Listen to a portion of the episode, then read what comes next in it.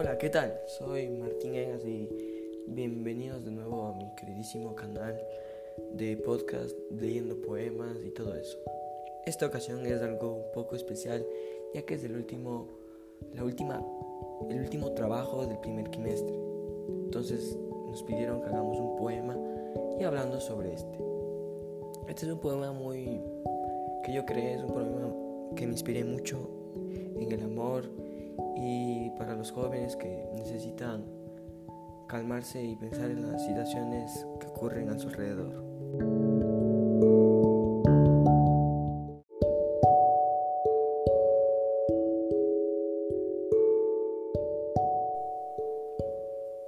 Y ahora les voy a leer un poco sobre mi poema. Espero que les guste. Su nombre, primero comencemos por el nombre. Su nombre es Amor Eterno por Siempre. Y dice, Amor eterno, por siempre, desde el inicio de los tiempos, ha sido mi eterno amor, como esa flor que yo acaricio, dándome cuenta que soy tu propio autor. Desde el día que te conocí, no olvido la sensación que obtuve, y así es que pude concluir, mi amor hacia ti no se puede contener. Algo muy importante en los pétalos de tu flor son la forma en la que los mueves, ya que no puedo retener mi amor Tú sabes que siempre puedo contenerte.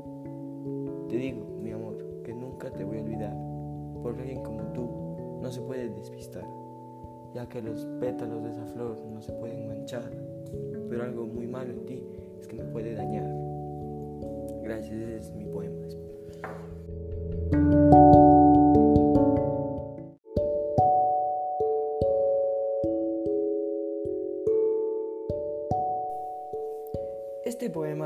Es algo muy especial ya que obtuve la idea de ser un poema contemporáneo, ya que es algo muy de costumbres muy bonitas y es algo antiguo desde los tiempos.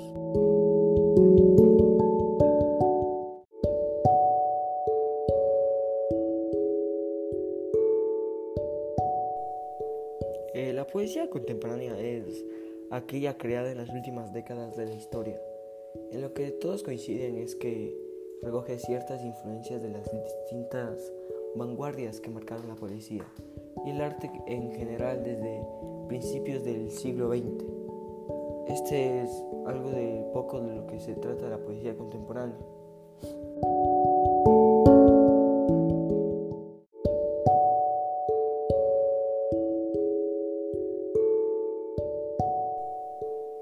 Eh, ahora que vamos a tipos de poemas, podemos decir que se podría identificar, identificar como un poema, como un soneto, ya que no tiene 14 versos, pero tiene 16, y es lo más parecido a un soneto.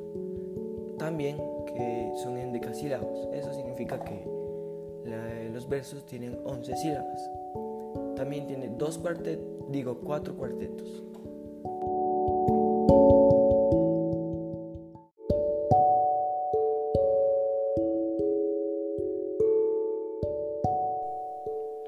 Que vamos a la parte de analizar el poema, con las preguntas que nos dieron para ayudarnos con esto, podemos decir que primero el tema del poema, eh, la idea principal podría ser el amor hacia una mujer, ya que como en el tercer verso dice la flor que yo acaricio, eso es una metáfora que se puede utilizar para no lastimar a una mujer, más bien que la mujer se sienta bien también tenemos que qué sentimiento principal expresa. Este podría ser el amor que se siente hacia esa persona. Eh, la estructura podría ser eh, dramática, un poco lírica, pero más dramática. El diálogo, el poema es monólogo.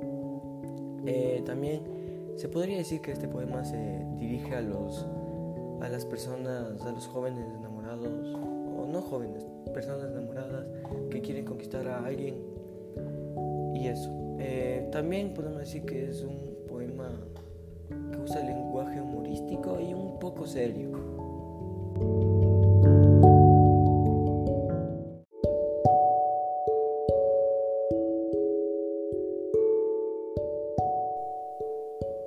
El, tema o idea central es el, como los halagos de esa persona y si la persona a la que le gusta no le acepta.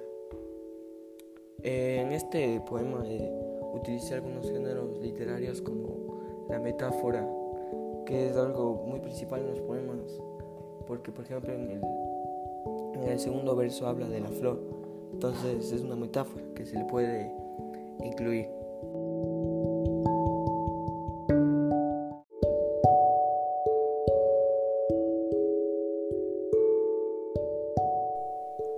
Algo muy importantísimo en esto son eh, las rimas, eso es importantísimo. Nos podemos dar cuenta que utilizamos rimas consonantes, ya que podemos ver que son A, B, A, B, así en cada, en cada estrofa, y eso nos puede indicar que son rimas consonantes.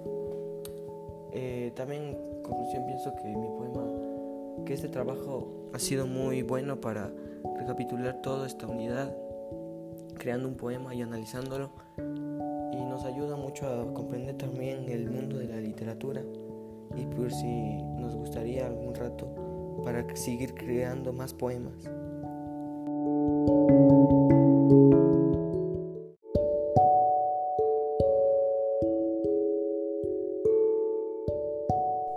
Entonces, muchas gracias por estar otro día aquí conmigo en este mi canal preferido de podcast. Les envío un saludo y abrazos. Hasta luego.